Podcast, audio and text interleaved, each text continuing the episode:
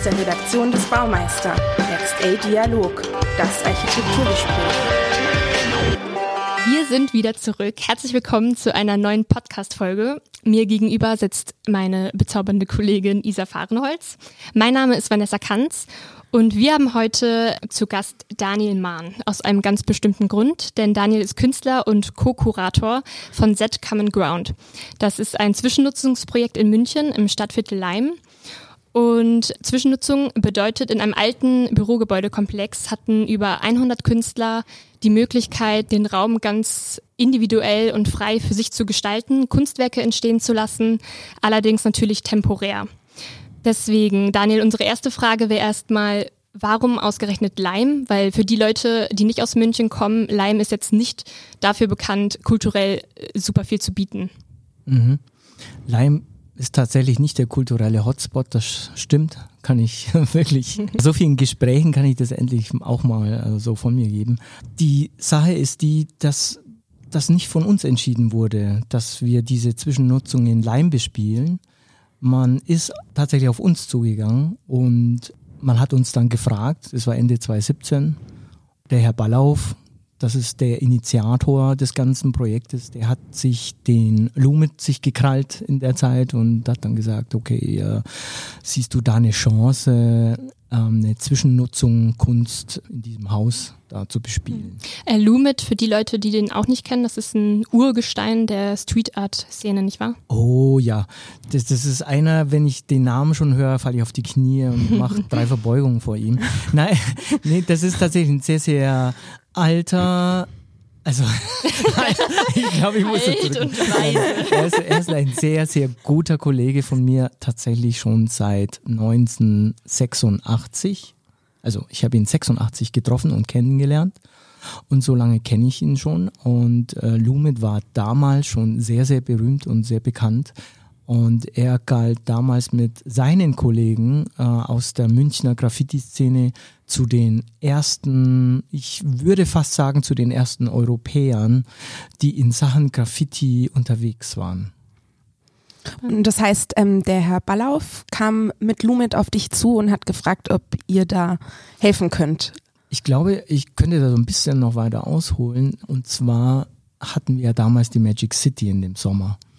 Und das hat dem Herr Ballauf äh, ziemlich beeindruckt und auch wahrscheinlich beeinflusst. Ja. Und somit was, was ist die Magic City? Die Magic City war damals in der Olympiahalle und ähm, wurde als, ich sage jetzt mal, eine mobile Ausstellung, Street Art und Urban Art Ausstellung mhm. gedacht. Und äh, die, die wurde natürlich mit einem riesen Erfolg gefeiert mhm. dann auch. Und äh, der Herr Balafar den, war eben dort und hat sich inspirieren lassen und hat dann darauf den Lumit kontaktiert. Und der Herr Ballauf, dem gehört das Gebäude ja auch nicht. Ja. Und der hat euch das jetzt äh, einfach zur Verfügung gestellt, damit ihr da eben diese ganzen Künstler ausstellen könnt. Wie kommt es dazu, dass er sein Bürogebäude irgendwie zur Verfügung stellt? Das ist ja sehr großzügig. Also ich, ich glaube, ich kann das jetzt gar nicht so einfach beantworten. Ich weiß nur, mm, bei einer der ersten Treffen, Ende 2017, saßen wir an einem großen Tisch mit vielen, vielen Leuten, darunter auch die Astrid äh, Weindl, dann meine Frau, die, die Geli, also Angelika Mann und Böhmi. Es, es waren einige Leute am Tisch. Und als wir dort ankamen, hat man schon gemerkt, dass ähm, auch durch das Interieur ähm, in dem Büro, wo wir waren, und durch das wir, wir mit uns gesprochen hat, der hatte eine ziemliche Affinität zu Kunst. Und ich glaube, dass das schon so vieles eigentlich auch schon mit beantwortet, wenn einer, der einen großen Hang zur Kunst hat. Klar, der hat, der hat natürlich dann auch, ähm, also der steht dann auch dahinter und hätte dann auch großen Lust dazu, was zu machen. Du selbst kommst ja auch, äh, auch aus der Graffiti-Szene. Mhm. Wie äh, entstand das in dir, dass du dich durch Graffiti ausdrücken willst? Oh, das ist jetzt eine ganz. Äh, boah, da. Da, da schüttelt da, dich. Da bebt's, da bebt's also, äh, über Graffiti mich zu identifizieren. Das kam eigentlich, also ich war 14 damals Und mit dem ersten Hip-Hop-Paket aus den Vereinigten Staaten, das war damals so einige Kinofilme, wie zum Beispiel voran Wildstyle, dann hatten wir U-Bahn, Bilder und verrückte Beine, auf Englisch hieß es Style Wars. Und dann ähm, das, was mich so wahnsinnig beeindruckt hat und beeinflusst hat, war Beat Street. Mhm. Das war von Harry Belafonte und äh, da kam dann damals mit diesen Filmen dann auch gleichzeitig die ganze Musik nach Europa und, und dieses, dieses Gesamtpaket hat mich damals, ja nicht nur mir und wie, wie viele äh, eigentlich andere auch letzten Endes, also so infiziert, dass da so eine riesige Welle ähm, ähm, angestoßen wurde. Und ich konnte gar nicht anders, als wie nur dieser Welle mitzureiten. Ich würde äh, nochmal zurück zu Z Common Ground kommen wollen. Wie hat denn die Nachbarschaft darauf reagiert, dass ihr da dieses Gebäude bespielt? Es gibt jetzt aus meiner Sicht äh, sehr gemischte Stimmen am Anfang und auch zum Teil auch währenddessen, weil ich habe auch immer wieder so aus der Nachbarschaft gehört, okay, das müsste doch jetzt eigentlich hier so fest installiert werden mit der Kunst und mhm. mit der Kultur. Weil es fehlt denen tatsächlich, also wie wir schon zu Anfang gesprochen haben, ist ja Leim jetzt nicht gerade unbedingt bekannt ja, für Kunst und Kultur. Und die Nachbarn sehen dann natürlich auch, dass das, was da passiert, notwendig ist. Und Insofern gibt's diese gemischte Haltung und diese gemischten Emotionen. Auf jeden Fall fanden es alle klasse in erster Linie, natürlich. Aber das, wenn sie wissen, dann auch noch, dass es dann hinterher wegkommt, okay, da fragt man sich, muss das sein oder, oder ähm, kann das hier nicht bleiben oder so. Aber die Nachbarn sind durchwegs äh, komplett positiv. Habt ihr auch ähm, mit den Nachbarn zusammengearbeitet, also ja. die mit einbezogen in diesen Entstehungsprozess? Ja, oder? das ist wahrscheinlich auch so mit der eine Grund, wieso die Nachbarn so positiv gestimmt waren, weil es wurde eine sehr, sehr große äh, Wichtigkeit drauf gelegt, dass die Nachbarschaft, und zwar die komplette Nachbarschaft drumherum, ja, dass die mit ins Boot geholt werden sollen. Und zwar sowohl jetzt von der Familie Ballauf als auch vom gesamten Team. Das heißt, in jeder Sitzung, die wir hatten, wurden waren die Nachbarn letzten, saßen die Nachbarn so gesehen mit am Tisch, mhm. weil wir immer wieder davon gesprochen haben, dass ähm, die Nachbarn auf jeden Fall doch davon Bescheid wissen müssten, äh, was da passiert, ja, was, äh, was denn da hinterher dann kommt und äh, das kann ja sozusagen nur für uns sein, weil das Ding, was wir jetzt da ge gemacht haben, dieses, dieses Experiment Z Common Ground, ist ja eine Sache, dass da viele Leute zusammenkommen an verschiedenen Formaten. Und äh, von den verschiedenen Formaten ist ja auch Sound und Musik dabei. Das heißt, es wird ja auch laut, es kommen ja viele Leute zusammen. Das heißt, man muss die Leute ja darauf vorbereiten, was da passiert. Aber gab es auch konkrete Interaktionsformate mit den Nachbarschaften? Ja, wir haben äh, ziemlich viele partizipative Formate und äh, diese partizipativen Formate sahen so aus, also ich nenne jetzt mal nur eins, was eine große Wirkung hatte in der Nachbarschaft, war das Department für öffentliche Erscheinung und ähm, das Team von diesem Department ist in die Nachbarschaft rausgegangen und hat dann die mit der Frage konfrontiert, wie würden sie sich verhalten, wenn die Schere zwischen Reich und Arm noch weiter auseinandergeht. Diese Frage wurde noch so unterstrichen in Form eines großen Plakates, Banners. Das misste locker, würde ich jetzt sagen, sieben auf äh, fünf Meter. Das ist ein riesiges Ding. Ja. Und darauf stand es, das heißt, wenn man dann von der U-Bahn-Haltestelle hochkam, Westendstraße, dann hat man sofort den ersten Blick auf diesen Banner gehabt.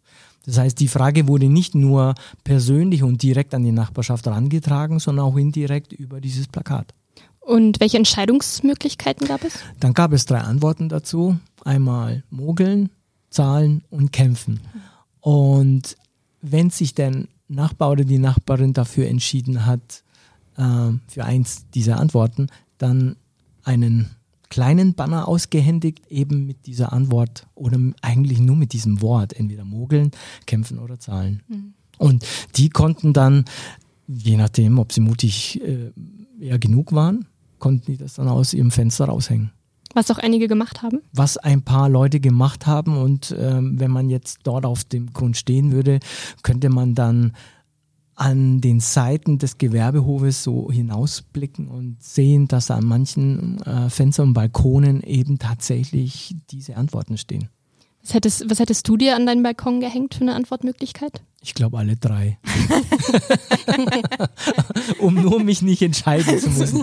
Nein, nein, ich weiß es gerade nicht. Nein, weil ich, ich, ich denke tatsächlich, äh, wir wollen kämpfen zum einen für eine Sache, die uns wichtig ist. Aber ich denke, dass wir auch manchmal nicht drum herumzukommen, äh, zu mogeln, mhm. ja, weil doch so in jedem sagt, okay, also das, das, da drücken wir jetzt mal irgendwie ein Auge ja. zu, ja. Und klar, ich meine, Zahlen müssen ja auf der einen oder anderen Seite sowieso, ne? Seite sowieso, ja. Dann, also deswegen alle drei. Vanessa, was würdest du? Ich wollte dir gerade die gleiche Frage stellen. ich habe es an deinen Augen gesehen und dachte mir jetzt, bin ich schneller. zuvor.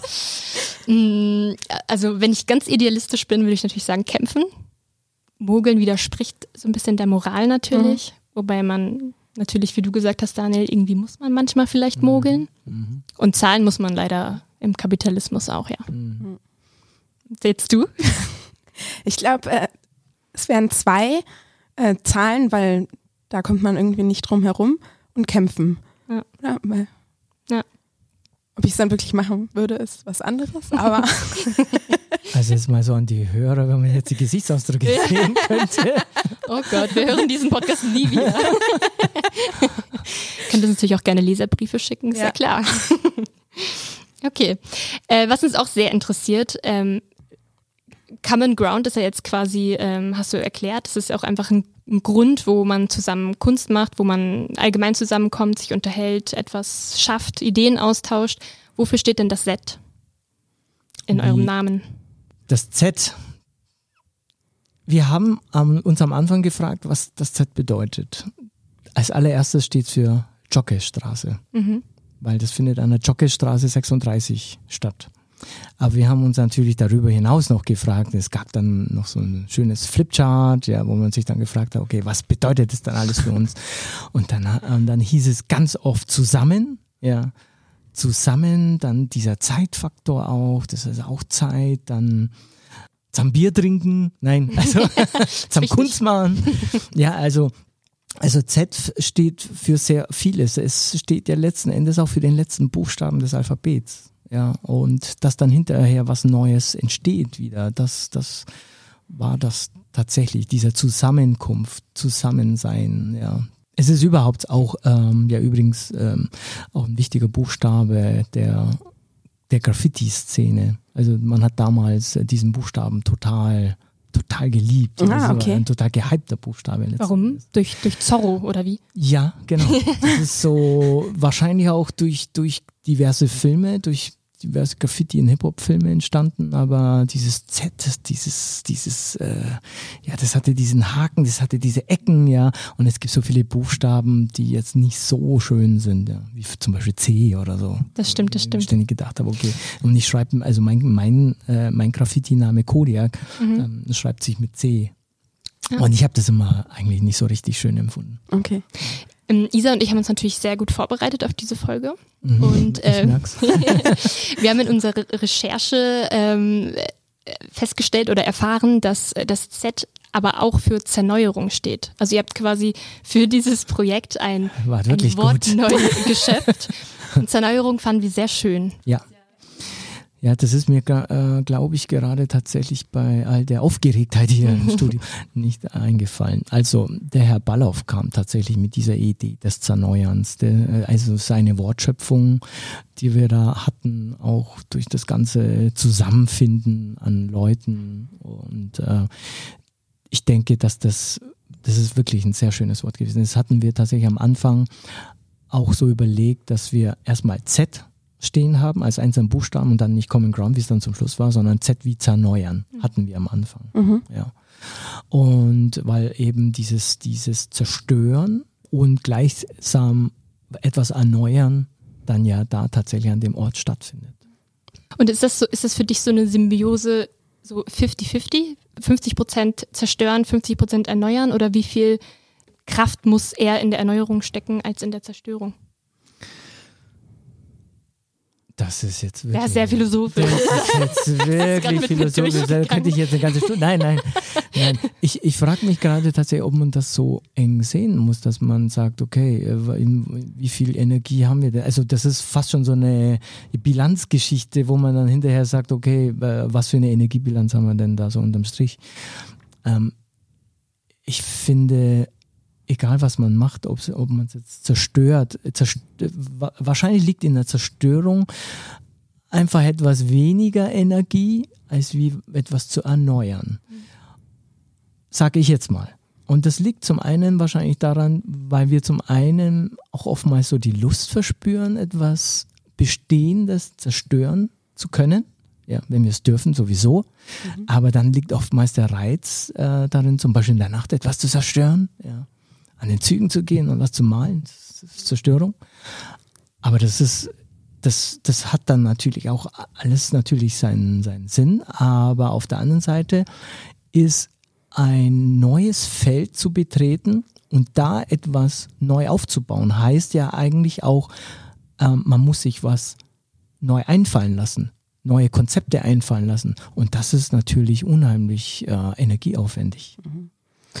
Wo in München würdest du noch Potenzial sehen, um Sachen zu zerneuern? Oh, soll ich jetzt radikal sein? Ja, bitte, Nein. unbedingt. Nein.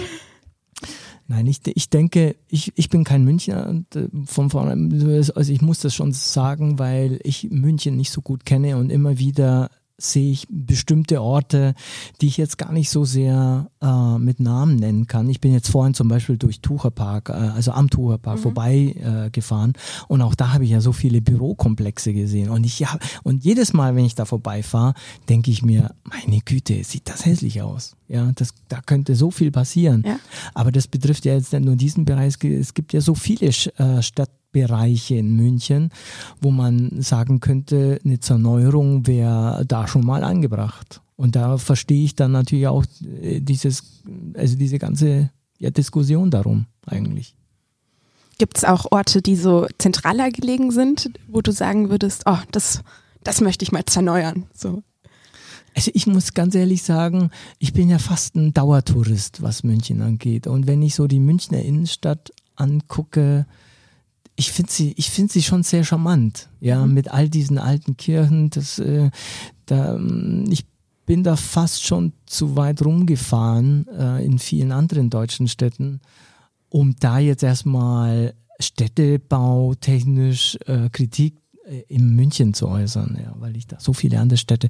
Ich hatte zum Beispiel in den letzten Jahren auch ein Wandprojekt in Hagen gehabt oder es gab eine Ausstellungsbeteiligung in Völklingen. Und wenn ich diese zwei Städte angucke, da, da, da denke ich mir, das, da ist alles, da ist alles verloren. ist wirklich so. Ist, ist wirklich so. Und da ist München dagegen wirklich, das ist wie, wie inwiefern ich, verloren? Verfallen oder? Ja, es ist, es ist verfallen. Es gibt keinen Stadtkern, das gibt es gar mhm. nicht. Man sucht den, äh, ich habe ich hab den Taxifahrer mal, mal dann auch gefragt, in Völklingen war das, ähm, weil die Völklinger, also gerade die Völklinger, Hütte, ja, so als Bauhausjuwel da angesetzt und äh, auch gefeiert. Ähm, ich musste ja irgendwann zum Hotel zurück und dann habe ich äh, zum Taxifahrer gesagt, ja, bringen Sie mich doch mal da ins Stadtzentrum rein. Und da hat er mich so angeguckt und gesagt, wie Zentrum?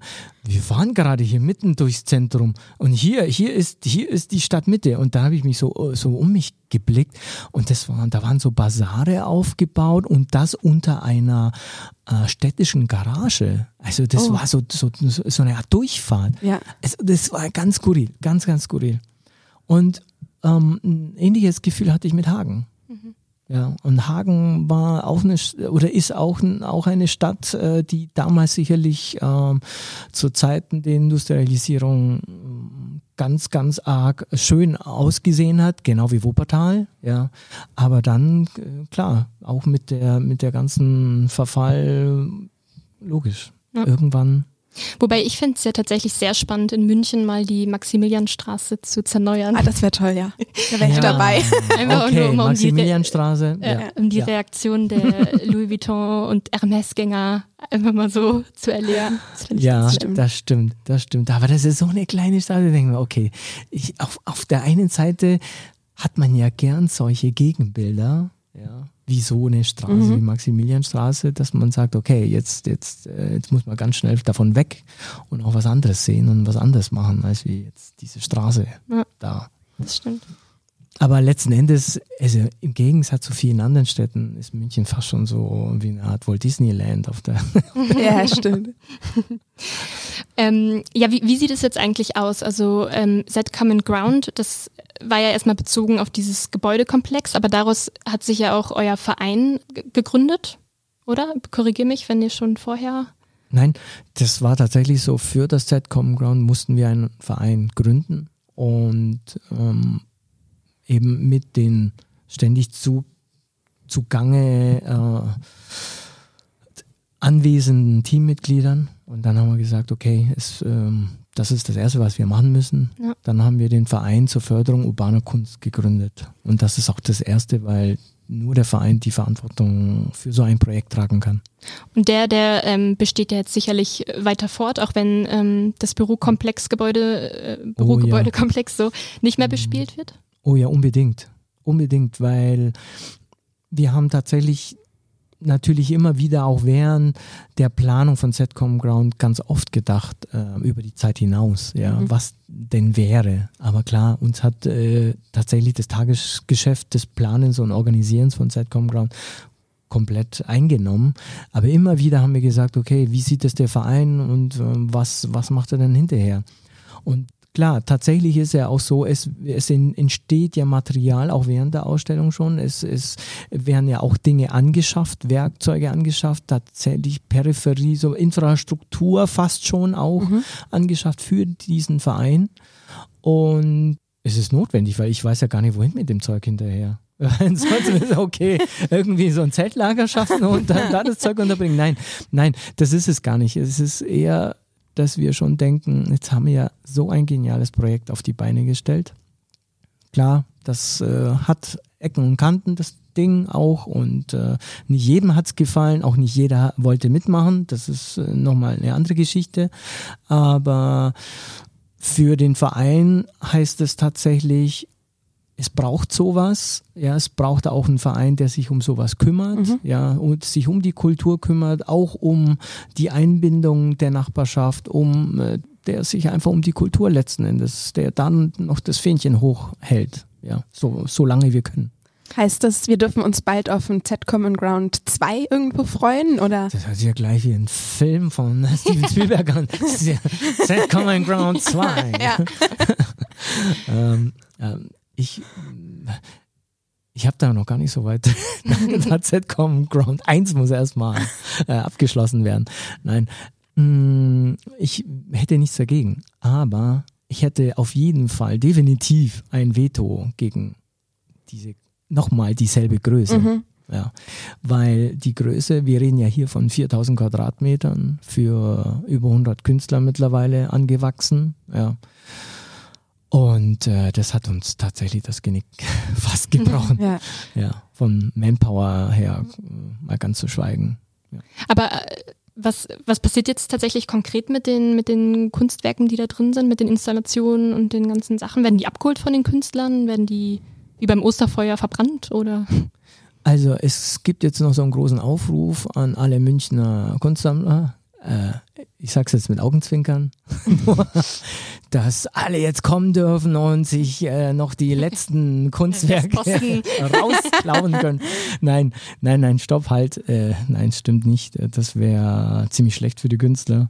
Wir haben jetzt eine Frist gestellt, natürlich, zum Ende der Ausstellung. Also wir haben jetzt äh, Termine genannt, wo die Kunst abgebaut werden kann und die, die jetzt ähm, nicht kommen können, ja, und äh, das auch nicht schaffen, die, klar, wir haben jetzt zum Beispiel von der einen oder anderen Position auch schon äh, auch gesagt bekommen, nee, das Werk äh, hat bei uns gar keinen Platz, das muss da drin bleiben. Und dann haben die uns natürlich auch gefragt, ja, kann das dann da drin bleiben? Dann haben wir gesagt, ja, klar, natürlich. Wahrscheinlich können wir gleich einen Film sehen, wie das Teil da mitgeschreddert wird. Ja, ja keine Ahnung. Also äh, wir kommen nicht drum herum, dass manches von diesen Kunstwerken im Gebäude verbleiben und mit zerstört wird. Also wird das ähm, Gebäude dann abgerissen? Ja. Ah, okay. Mhm, okay. Und ist es aber nicht trotzdem auch ähm, blutet dir nicht auch so ein bisschen das Herz, wenn du siehst, also das war ja einfach wahnsinnig viel Arbeit. Das ist auch, Isa und ich, wir haben dich auch vorher dort besucht und das sind wahnsinnig tolle Sachen gewesen, die diese Künstler da geschaffen haben. Das jetzt alles wieder loszulassen, das ist doch irgendwie auch ein bisschen tragisch, oder? Um. wir müssen alle loslassen. Nach diesem Marie, Marie Kondo-Prinzip. Kennst du die? Ja, ja, natürlich. Machst du das natürlich. Auch? Äh, nein. Aber ich kenne sie. Nein. nein, es ist, es ist ähm, klar, es macht Sinn natürlich, Sachen, die man nicht braucht, einfach wegzutun. Ja, ich meine, wir, wir, wir, wir müssen doch nur in unsere Häuser angucken, ja, und mal, äh, ob jetzt ob jetzt das der Keller ist oder irgendwo im Kapuff, wie man so schön sagt, ja, und was, was häuft man sich denn da an irgendwie so mit, mit der Zeit, ja. Also ich finde das echt schrecklich, es muss irgendwann, das muss mal raus, eigentlich eher, eher doch weniger, oder? Also, ja, doch, voll. Ja. Ich, also ich, bin da, ich bin da noch ein bisschen schlecht drin, aber ich äh, übe mich. Also nein, nein, also es, es, klingt jetzt so weise, aber ich bin ja auch weit weg davon. es ist ja jetzt nicht so, dass ich jetzt schon Sachen weggeworfen hätte. Doch, doch, ein paar Sachen schon. also für, für äh, Z-Com Ground ist das tatsächlich so, die Sachen, äh, die, klar, vieles muss da weg. Ja. Und manches, manches äh, werden die Künstler sich noch drum sorgen und äh, sagen, okay, das bauen die ab. Ja. Wobei man ja sagen muss, dass trotzdem nicht materiell, sondern spirituell etwas bleibt. Mhm. mhm. Schön gesagt. Also, also das Ding ist ja so, die Frage auf, äh, ob mir nicht das Herz blutet. Ähm, zum einen, da ich ja Künstler bin und ich komme eigentlich, ich habe äh, erst in den 2000er Jahren sehr, relativ spät erst mit dem Kunststudium angefangen, äh, Ende der 90er Jahre. Ich glaube 98 war das magische Jahr. Und ich war damals ähm, schon ein, ich nenne es mal in Anführungszeichen schon fertiger Künstler, Graffiti-Künstler. Ich bin damals schon um die Welt ge geflogen, eben auch wie mit dem Lumit und wie mit ganz, ganz vielen anderen Leuten. Und da da gibt es noch ganz viele andere berühmte Leute wie Daim äh, aus, aus Hamburg und so. Und mit diesen Leuten war ich tatsächlich unterwegs und, ähm, und das, was ich von der Szene allein schon mitgenommen habe, ist was ganz Entscheidendes. Wenn du ein Bild malst, da ist tatsächlich die Szene fast mit mir ganz sicher, also ganz sicher d'accord, ja, dass du als Graffiti-Sprüher nicht dich so verhaftest an deinem Werk, was du da tust. Du machst etwas, du schaffst etwas und es wird zerstört. Das ist, also die Zerstörung ist eigentlich sowohl mit der Erschaffung eines äh, Werkes schon immanent. Die ist im Werk drin. Mhm. Ja. Das heißt, ich weiß, ich, ich, ich kann nur vom Glück reden, wenn das Teil äh, mehrere Tage steht oder es steht eine Woche. Wenn zwei Wochen steht, habe ich schon ein riesen Glück gehabt, ja. Und klar, also das heißt, äh, wenn man aus der Szene ist, weiß man, dass nichts ist um nichts, Wo wir wieder dauert. beim Zerneuern wären ja, und so schließt sich der Kreis. Ja. ja. Sehr gut. Wir können ja alle mal mit nach Hause nehmen, dass jeder äh, etwas zerneuert. Ja. Sich. Und ähm, ich persönlich werde auch viel über meine Kämpfernatur jetzt nachdenken, ob die da ist oder ob ich doch lieber mogel. oder nur zahl. Äh, oder nur zahle. Und ich finde, wir haben auch gelernt, dass man einfach mal loslassen muss. Ja. Alles Vielen klar. Dank, Daniel. Danke, Daniel. Bitte, bitte. Danke, Isa. Bis zum nächsten Mal.